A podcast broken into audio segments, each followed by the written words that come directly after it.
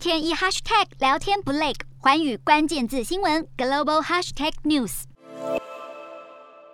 去年八月，伊斯迈沙比利宣誓就职，正式成为马来西亚首相。而就在二月十四号，他抵达汶莱，将进行为期两天的访问。而这也是他上任以来首次出国访问。